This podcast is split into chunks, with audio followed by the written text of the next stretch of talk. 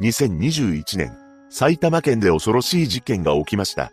家出した息子が帰ってきたことで涙を流しながら喜んでいた母親が被害に遭ってしまうのです。詳細を見ていきましょ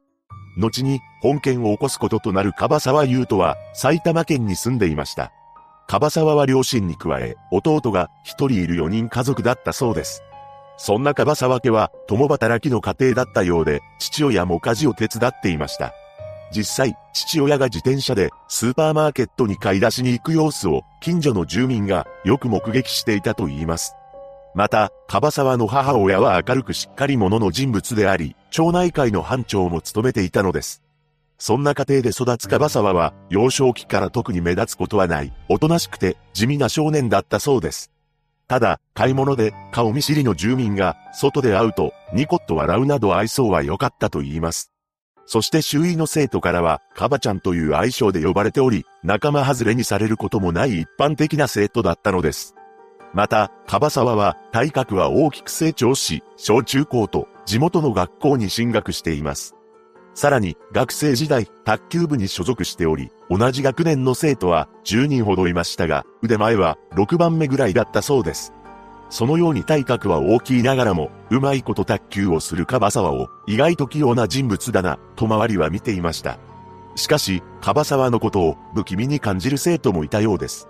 何でも、彼は女子中学生の日常を描いたアニメが大好きだったそうで、そのアニメの話になると、会話が盛り上がっていたのですが、急に真顔になり、テンションが下がることがあったというのです。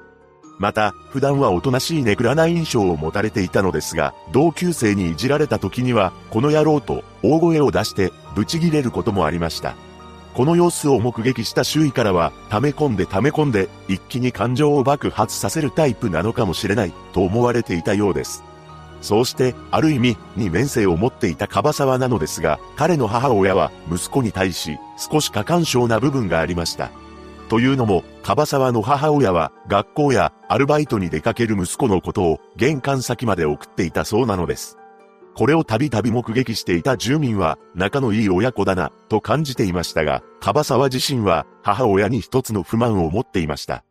ある日、同級生に次のことを打ち明けていたのです。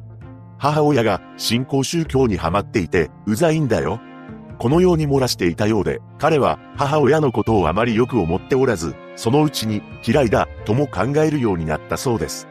そして高校を卒業した樺沢は大学にも進学しています。彼は高校の頃からスーパーマーケットのレジでアルバイトをしていたようで、大学に入ってからもずっとスーパーでのアルバイトを続けていました。そして大学を卒業すると、アルバイト先と同じ系列の会社に就職したようです。これは2020年4月のことであり、彼は就職してからもレジ打ちを担当していました。また、アルバイトの時と同様、大きなトラブルを起こすことはなく勤務していたのです。しかし、就職してから9ヶ月後の2021年1月、それまで、樺沢の中で溜まっていた不満が爆発してしまったのか、急に家族に対し、次のように告げたのです。仕事が嫌になった。一体なぜ、いきなり仕事が嫌になったのかは不明なのですが、もしかしたらアルバイトの時と、正社員になった時の責任の重さの違いなどを、負担に考えたのかもしれません。しかし、両親に相談するも寄り添ってもらえなかったそうで、樺沢は、自宅ですら心休まる場所ではないと感じたようです。これは後の裁判で弁護人が証言しているのですが、それまで過干渉気味に思われていた母親がなぜ息子に寄り添わなかったのか疑問が残ります。本当に両親は息子の告白に耳を傾けなかったのか、どういったやりとりが実際に行われたのかは不明なのですが、何にせよ、そうした両親の対応に樺沢は孤独を強めていきました。さらに、彼は、うつ病の症状もあったようで、そのまま仕事には行かなくなり、なんと、家にも帰らなくなってしまったのです。つまり、家出をしたということになるのですが、心配した父親が警察に出向き、行方不明者届を出しています。それから2ヶ月間、樺沢の消息はわからなくなってしまいました。彼は家出中、外で何をしていたかというと、ネカフェを泊まり歩いていたようです。そのうちに、樺沢の中で将来への不安が大きくなっていき、恐ろしい感情が芽生えてしまいます。何もかも嫌になった。母親を手にかけて刑務所に入りたい。人生をリセットしたい。このように考えた樺沢は23歳になっていたのですが、2ヶ月ぶりに実家に戻ってきたのです。事件当日となる2021年3月15日午前10時頃、それまでずっと行方がわからなくなっていた息子が帰ってきたということで、樺沢の母親は息子の無事を喜び、涙を流したと言います。これがテレビドラマであれば、それまで母親と息子の間にどんな深い溝があったとしても、涙で分かち合い、やり直す展開になっていたのかもしれません。しかし、そんな展開になるのは、テレビドラマの世界だけであり、現実は違いました。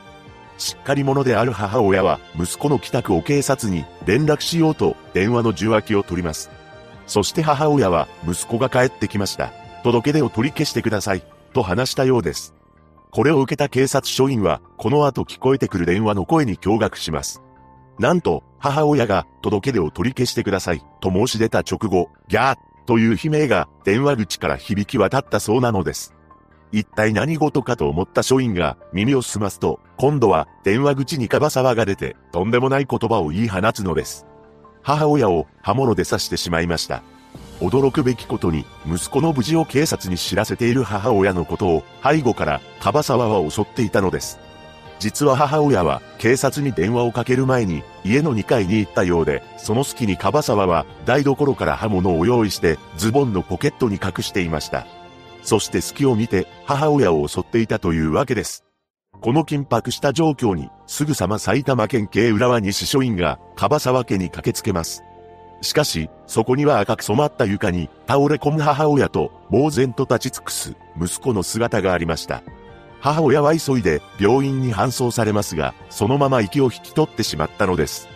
そして樺沢は現行犯で逮捕されたのですが、彼は取り調べで次のように供述しています。何もかも嫌になってしまって、母親を手にかけて刑務所に入ろうと思った。こうして母親の命を奪った樺沢は、その後起訴されたため、裁判が行われることになりました。埼玉地裁での初公判で、起訴内容について、間違いありません、と認めています。そして論告で検察側は、背後から母親を襲い、犯行は危険かつ必要で、母親の命を奪うという決意は強固なものと指摘しました。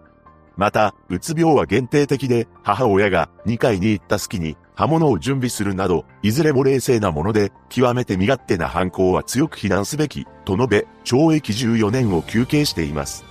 その一方で弁護側は、樺沢が、うつ病の影響で、人生をリセットするという考えに強くとらわれていたと主張し、両親に相談するも寄り添ってもらえず、自宅ですら心休まる場所ではなかった、うつ病じゃなかったら起きなかったとして、7年を超えない刑を求めたのです。その後の2021年12月22日、判決公判で裁判長は、犯行は非常に危険かつ必要で悪質なものであり、刑務所に入り、人生をやり直すしかないと考えて、犯行を決意したことは、安易かつ短絡的で身勝手と言わざるを得ないとした一方で、犯行に至る経緯や動機形成の過程には、被告人のみを責めることができないうつ病が一定程度影響しているとし、懲役10年を言い渡しました。樺沢側は控訴はせず、刑を受け入れたようです。一人の男が起こした本事件。2014年、同じ埼玉県で似たような事件が起きており、その犯人も人生をリセットして刑務所に入りたいという動機で事件を起こしています。しかし、事件を起こして刑務所に入ったからといって人生をリセットすることはできません。なぜなら、現実世界では時間を戻すことも、やったことを取り消すこともできないからです。被害者のご冥福をお祈りします。